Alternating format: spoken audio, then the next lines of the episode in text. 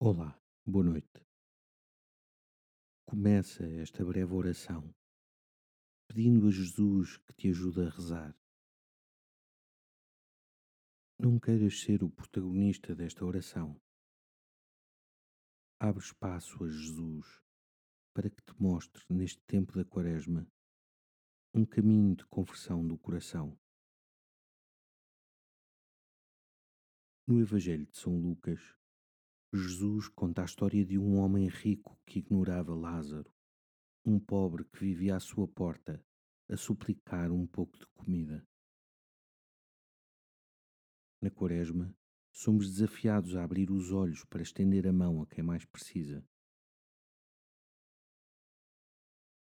Olhando para o dia que está a terminar, interroga-te como tens sido generoso com os mais necessitados como tens repartido com os outros o que tens em excesso. Estás atento a quem te rodeia? Reza de forma especial pelas vítimas do conflito na Ucrânia.